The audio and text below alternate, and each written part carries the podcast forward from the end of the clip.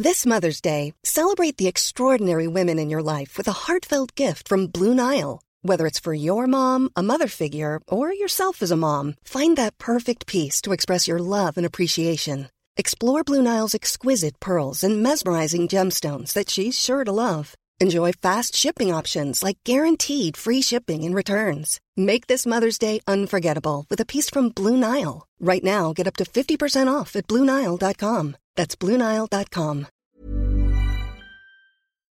¿Tienes dudas ante el COVID-19? ¿Deseas hablar con un doctor? Con tu seguro médico GNP tienes orientación médica a las 24 horas con llamadas ilimitadas. Marca la línea GNP 55 52 27 90 00. Economía pesada. Presidente Andrés Manuel López Obrador, 30 de abril de 2020. Hoy quiero decirles que el INEGI da a conocer el porcentaje de caída de la economía de México en el trimestre, enero, febrero, marzo. Algunos eh, pronosticaron de que iba a ser mayor la caída y afortunadamente no fue así, 1.6 ¿Cómo están? Muy buenos y pegenómicos días. Tenga usted. Bienvenidos a Pegenomics en esta edición especial del desastre. Hoy tenemos malas noticias junto a peores noticias y como aderezo principal una perspectiva negativa. En fin, antes de comenzar esta historia cruel de la semana, cuando Pemex pierde prácticamente medio billón de pesos en tres meses y se convierte en el top 3, llega al top 3 de las pérdidas mundiales y México presenta una caída de 1.6% y es explicada a partir del tipo de cambio que pasa de 18 a 25 pesos, algo que decían no iba a pasar. Me da gusto presentarles a Enrique Hernández Kikín, hoy vestido de Margaret Thatcher y Ronald Reagan junto. Kikín, ¿cómo estás? Buen día. Hola, ¿cómo les va a todos? Pues no soy ni Thatcher ni Margaret. No, ¿cómo no? No te hagas. He sostenido que el presidente López Obrador es más neoliberal que ellos dos. Y por cierto, viendo las portadas me lleva mucho la impresión que tus malas noticias ni siquiera fueron tomadas por los periódicos conservadores como Reforma, como el Universal. La crisis no nos agarra con déficit. No. El, el, el, publímetro dice que el primero de mayo en casa, o sea, ¿eso qué? Quédate en casa, dice el más por más. Ahí te el va. lo dice, inoportuno cambiar el pacto fiscal, dice Peralta, que debe ser un gobernador allá como por Colima, que es donde quede eso. Vamos a obviar esta evidente neoliberalidad del señor Kikín, que le parece muy correcto que hayamos caído 1.6% del PIB y perdido 526 mil millones de pesos en petróleo mexicanos. Y déjenme presentarles a Mario Lavés, que está por aquí. Mario, ¿cómo estás? Buen día. ¿Qué tal, Luis? ¿Cómo estás? Siempre es un gusto estar aquí en Economía Pesada y pues empezar a platicar contigo, a pesar de que hoy estás un poquito más intenso que en otras ocasiones. Yo coincido con Enrique, tendríamos que estar felices porque a pesar de que se cayó la economía, los ingresos crecieron. Curiosamente crecen a través de los impuestos como el IVA y el ISR, que son impuestos ligados al consumo, algo que me parece sumamente interesante dado que precisamente estos impuestos están directamente relacionados con la actividad económica tienes una caída de 1.6% en el Producto Interno Bruto y tienes un alza en la recaudación fiscal de dos impuestos, el IVA, el ISR y el IEPS, incluso en los que pues están directamente relacionados con el consumo que representa dos terceras partes de tu actividad económica, ¿no? A ver, ahí te va. El tema es esto. Los neoliberales lograron despetrolizar la economía con la apertura comercial y la apertura de sectores que antes estaban vetados, digamos, para el sector privado al abrir la economía te permite tener mejores ingresos, te permite obtener mejores eh, oportunidades de hacer negocio y mejores oportunidades de cobrar impuestos. Pero lo que no hicieron fue despetrolizar las finanzas públicas. Las finanzas públicas, desde Carlos Salinas para acá, ha sido por lo menos una tercera parte, ha provenido del, del, petróleo, de las exportaciones de petróleo. Desde 1994 para acá, el precio del petróleo ha sido básico para las finanzas públicas. ¿Qué significa esto? Que uno de cada tres dólares que se tenían en el, en el, presupuesto federal provenía del precio del petróleo, provenía de, de, exportaciones petroleras. En un momento dado llegó a ser hasta el 40-45% porque hubo precios enormes del petróleo.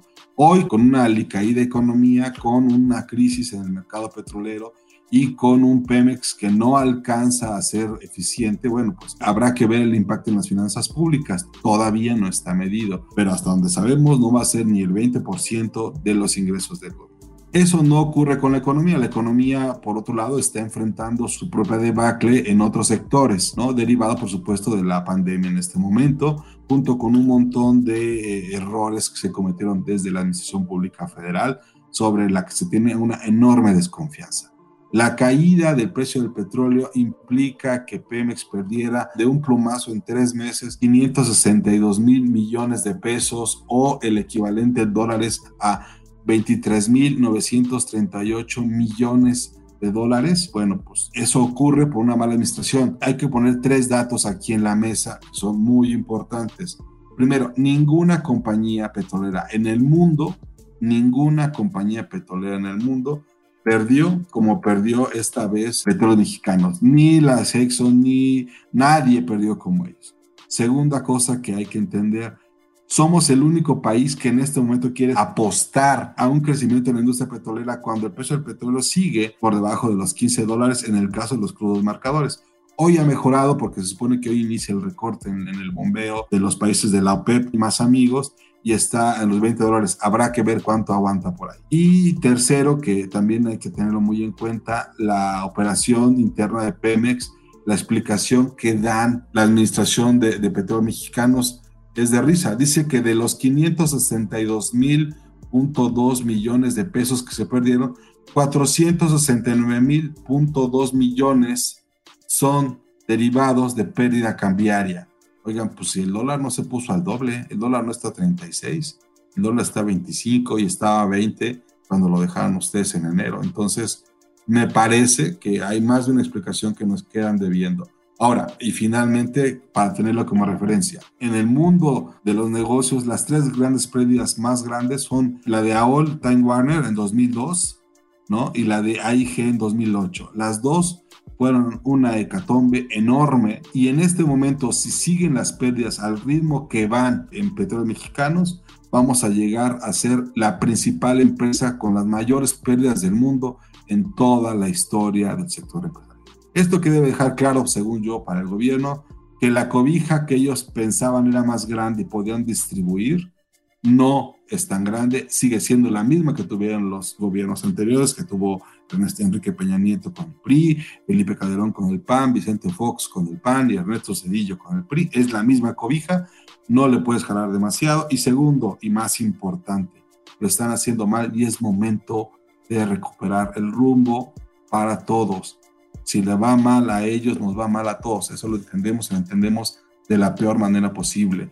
La crisis de 95, la crisis de 2008 nos enseñaron eso. Es la primera vez en que hay mucha o hay tanta desconfianza con el gobierno en hacer las cosas. Me gustaría escuchar a Enrique y a Mario, no sé cuál de los dos quiere empezar. Bueno, Luis, yo creo que una de las cosas que también estamos perdiendo de vista es el pronóstico que dio el, subgobernador del Banco de México, Jonathan Heath, hace poco, en el que nos hablaba de la posibilidad de que el empleo supere el desempleo, supere el doble dígito como ocurrió por allá de 1995 después de la crisis del efecto tequila. El subgobernador habla de una pérdida de empleos superior a 10.7% que está dentro de las posibilidades de esta pandemia. Tocando el tema del petróleo, honestamente yo no sé por qué te preocupa tanto que exportemos petróleo o que el precio del petróleo internacional esté tan bajo. Si el plan del presidente no es exportar petróleo, el plan del presidente es que el petróleo que se produzca en México se aproveche en México, se quede en México y se reparta en México, como lo hizo Estados Unidos. Es nuevecita, estrategias, es de 1970 creo, ¿no? En un momento en el que las energías renovables son la nueva ola, la nueva era, pero pues no tenemos subastas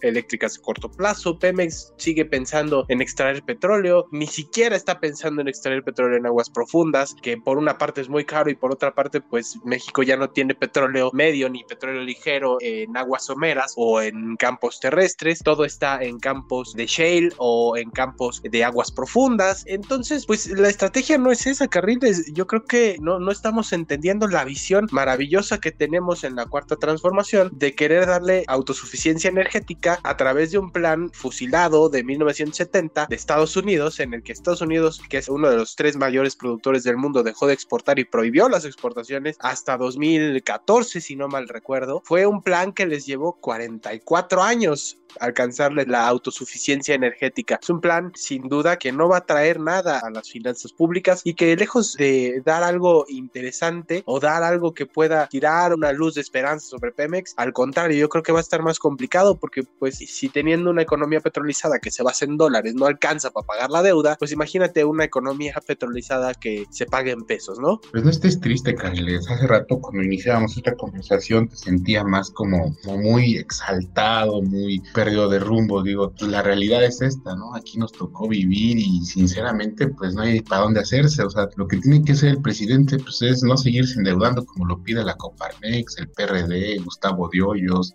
no podemos seguir financiando a empresas que pues, en algún momento cuando tuvieron mucho dinero pues simplemente no quisieron apostar por México, se llevaban su dinero a los Panama Papers, paraísos fiscales, pero más allá de esos números pues prácticamente rojos que bien podría ser como el apocalipsis para la cuarta transformación, pues hay algo importante, ¿no? Que al presidente no le está temblando la mano, no le tiene miedo querer enfrentar a ciertos grupos de poder que no han querido pagar sus impuestos. En realidad tendríamos que pagar todos los impuestos, todos los impuestos se tendrían que seguir pagando pese a lo que pase, ¿no? O sea, hay créditos fiscales que no son de este año, sino son de 5 o 6 años o hasta 10 años atrás que no han sido cobrados por el SAT, dado que muchos de estos empresarios se han amparado ante las distintas instancias del sector judicial y que sin duda pues ese dinero como dice Mario Lavés no no salió de la nada o sea realmente están pues, cobrando lo que se debe digo van a echar mano de eso van a echar mano de pues hasta de lo que le decomisen a los narcos obviamente lo que sí se requiere es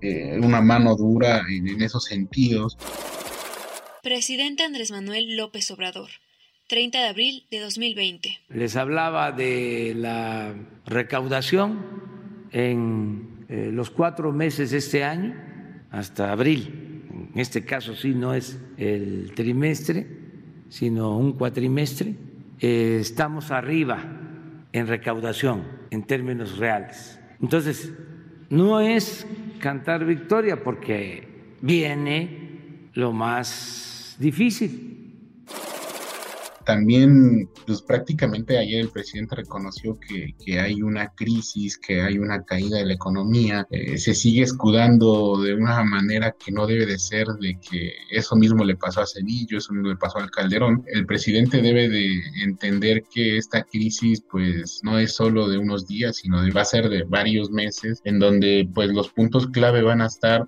dentro de los inversionistas que quieran venir. Indudablemente los empresarios mexicanos ya le tienen miedo al presidente, pero han levantado la mano a otros tipos de empresarios que también los hemos visto muy activos eh, donando material médico, instrumentos médicos de, algunos países como Corea del Sur, como Dinamarca. Sin embargo, el empresariado mexicano hemos visto muy activos eh, a través de, de, sus conferencias en YouTube, donde pues dicen que, que, no los ayudan, que les cerraron todas las puertas. Yo, yo lo que quiero es poner aquí los datos, porque esto es muy importante decirlo.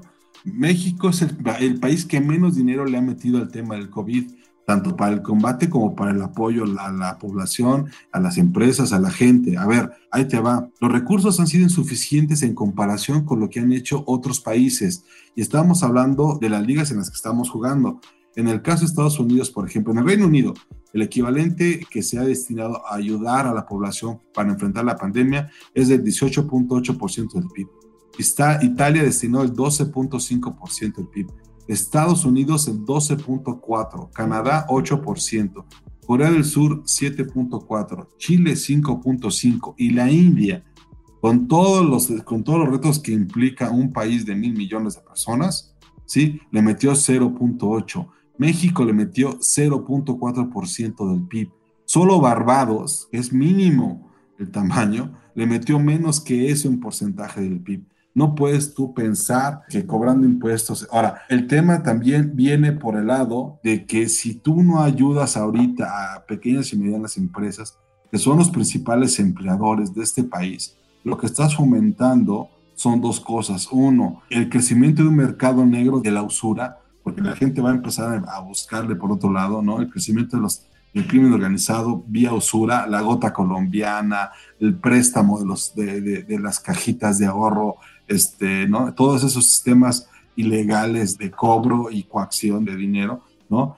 Por un lado y por el otro vas a implementar que o, vas a crecer el consumo de todos estos productos que no generan ingresos para el propio Estado, o sea, todo este mercado informal, sí, que no paga impuestos y, y que ahí está Ojo, la caída que se está estimando en este momento solamente para la confianza del consumidor es muy mala, es el peor nivel que se tiene.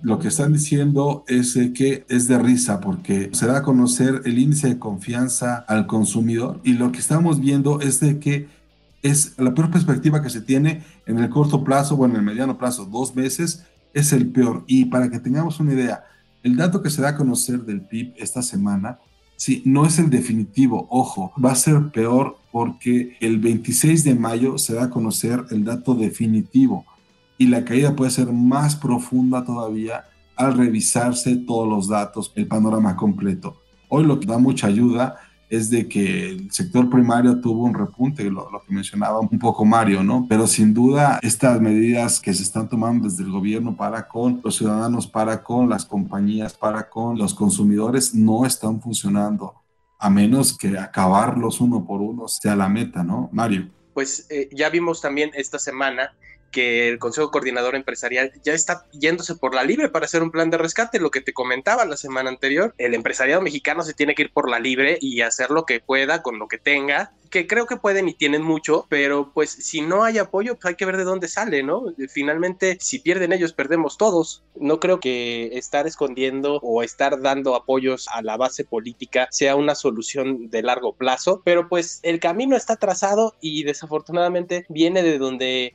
el presidente menos lo esperaría, que me parece adecuado, pero pues es un trabajo de todos, ¿no? En resumen, creo que el presidente Andrés Manuel López Obrador resultó ser más neoliberal porque no quiere que el Estado haga nada y que todos venga de los empresarios, ¿no? Tanto critica el neoliberalismo que pues sin darse cuenta se ha convertido en el más neoliberal. Yo en esta mesa siempre lo dije, Andrés Manuel López Obrador es neoliberal y di los motivos, di las explicaciones, nadie creía, Nadie también creía que el tipo de cambio va a estar en un promedio de 25 pesos en todo el año, pero sin duda hoy pues toca mirar hacia adelante. Hoy en día lo que importa es saber y entender que la realidad muestra que México pues está prácticamente en, en crisis, que es lo que deberíamos de entender también nosotros de este lado, que habrá mucho desempleo, es tan obvio dado que la economía ha caído ya al primer trimestre 1.6%, supongo yo que la caída para el segundo trimestre de este año va a rondar por ahí del 10, entre el 10 y el 15%, seguramente va por esos números. Presidente Andrés Manuel López Obrador, 26 de abril de 2020. Vamos a enfrentar los efectos del coronavirus en la vida económica y lo que tiene que ver con el bienestar social. Entonces ya eh, se comenzó con este programa informativo sobre los créditos que se van a entregar 3 millones de créditos, 2 millones de nuevos empleos y eh, fortalecimiento de los programas de bienestar. Eso es lo que distingue al nuevo gobierno. Ese es nuestro distintivo. Algo que más me llamó la atención es el mercado negro de las chelas, del vino y de los aguardientes en este Oye, oye, nada más como dato, la caguama vale 33 pesos normalmente y ahorita está en 55 pesos. O sea, está carísima. bueno, pero hay ley seca. ¿De qué me hablan? Por, la ley seca. Yo como conclusión quiero dar dos buenas noticias que creo que valen la pena mencionar. La semana pasada Credit Suisse dio a conocer su expectativa de crecimiento para México de este año, de 2020, y es el primero que da una expectativa de menos 9.6%. La buena noticia es que no es doble dígito, eso es muy importante. El Credit Suisse siempre ha sido de los pronósticos más atinados. Y el segundo tema son las medidas que está tomando Banco de México para reactivar la economía con recursos propios. La buena noticia es que son recursos que provienen del Banco de México. La mala noticia es de que el gobierno federal se quiere meter en medio de la decisión que haga el Banco de México, no se van a hacer uso de las reservas internacionales y no representan un riesgo para el patrimonio. Pese a eso, el presidente dice que van a estar vigilantes de la autonomía del Banco de México. Señor presidente, hay que recordarle, el Banco de México es autónomo y las medidas que están buscando buscan fortalecer justamente al sistema financiero, ¿no? Mejorar sobre todo el tema de la liquidez, lo habíamos platicado antes, que si no era momento de estar pensando en darle mayor liquidez, usted lo oyó aquí hace tres semanas, había la intención, había la idea, hoy ya es claro, el Banco de México lo va a empezar y a lo mejor no es tan mala la idea, el tema vamos a ver es qué hacen los operadores del mercado.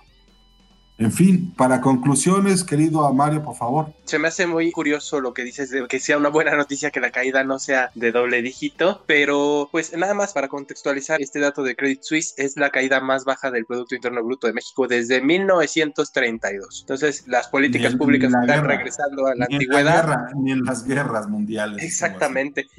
las políticas públicas están regresando a la antigüedad y parece que la economía va a seguir el mismo camino. Pues esperemos que la cuarta transformación no sea regresar a la época de las leyes de reforma, ¿no? En cuestiones económicas, claro. No, pues puede regresar a la... Va a querer, no sé, expropiar algo. Kikín, para conclusiones, por favor.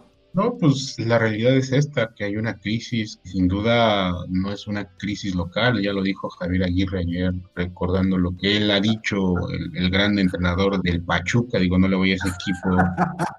Javier Aguirre, Javier Aguirre es el referente económico. Lo dijo, dice, el, el presidente Andrés Manuel López Obrador ha hecho bien las cosas. La crisis no es solo de México, también lo hemos vivido en España, hemos vivido que los hospitales les falte material, eh, que haya un parón de no sé qué tanto, y obviamente pues él dice que reconoce a su presidente, o sea, hay que esperar un poquito, cuando menos, y sin duda lo único que podemos empezar a escribir es que esto es como una guerra financiera, ¿no? Ya no sabemos qué más puede pasar, ya vimos el petróleo en menos cero, no tenemos como esa dimensión ni la bolita mágica, digo, por fortuna ya Estados Unidos entró un antiviral que se supone va a ayudar a paliar un poco el tema del COVID y sin duda en lo que venga solo será crisis de aquí a final de año. López Obrador entrará a la historia de que su gobierno va a contar cómo hizo para que el México cayera casi 10%. Digo, no cualquiera lo va a poder explicar ni contar más que la 4T. Y decir que le cayó como anillo al dedo. INEGI informa que no hay confianza en los siguientes dos meses. Eso significa que hay una plena desconfianza sobre esto. Yo por lo pronto le agradezco a usted el favor su atención hoy con PGnomics economía de guerra. Estamos entrando en un proceso del que de, ninguna manera vamos a salir bien librados. Tenemos entendido que lo que se puede hacer se hará, pero el empecinamiento del gobierno parece que, que va por los mismos lados, aunque Kikín cree que va a ser bueno esto. Le agradezco hoy su atención con nosotros. Y no olviden suscribirse a, Economía Pesada en Spotify, Google Podcast y Apple Podcast y seguirnos en nuestras redes sociales. En Twitter estamos arroba podcastom. Ahí pueden escribirnos y hacernos llegar todas sus inquietudes, dudas y sobre todo sus comentarios de buena vibra, como suele pasar en las redes sociales. Y, y por favor, le pedimos que ahí a redes sociales mándenos el precio del índice Caguama que estamos inaugurando esta semana. Tenemos hasta ahorita el precio oficial de 33 pesos. Tenemos que en la zona de Azcapotzalco vale 50 pesos. Tenemos que en la zona de la, de la alcaldía Gustavo Madero está en 67 pesos. Entonces, por favor, envíenos ahí sus precios. Muchas gracias. Esto fue PGnomics, Economía Pesada.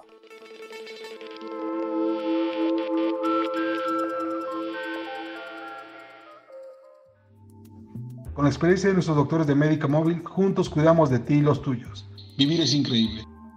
Economía pesada llega a ti por cortesía de Seguros GNP.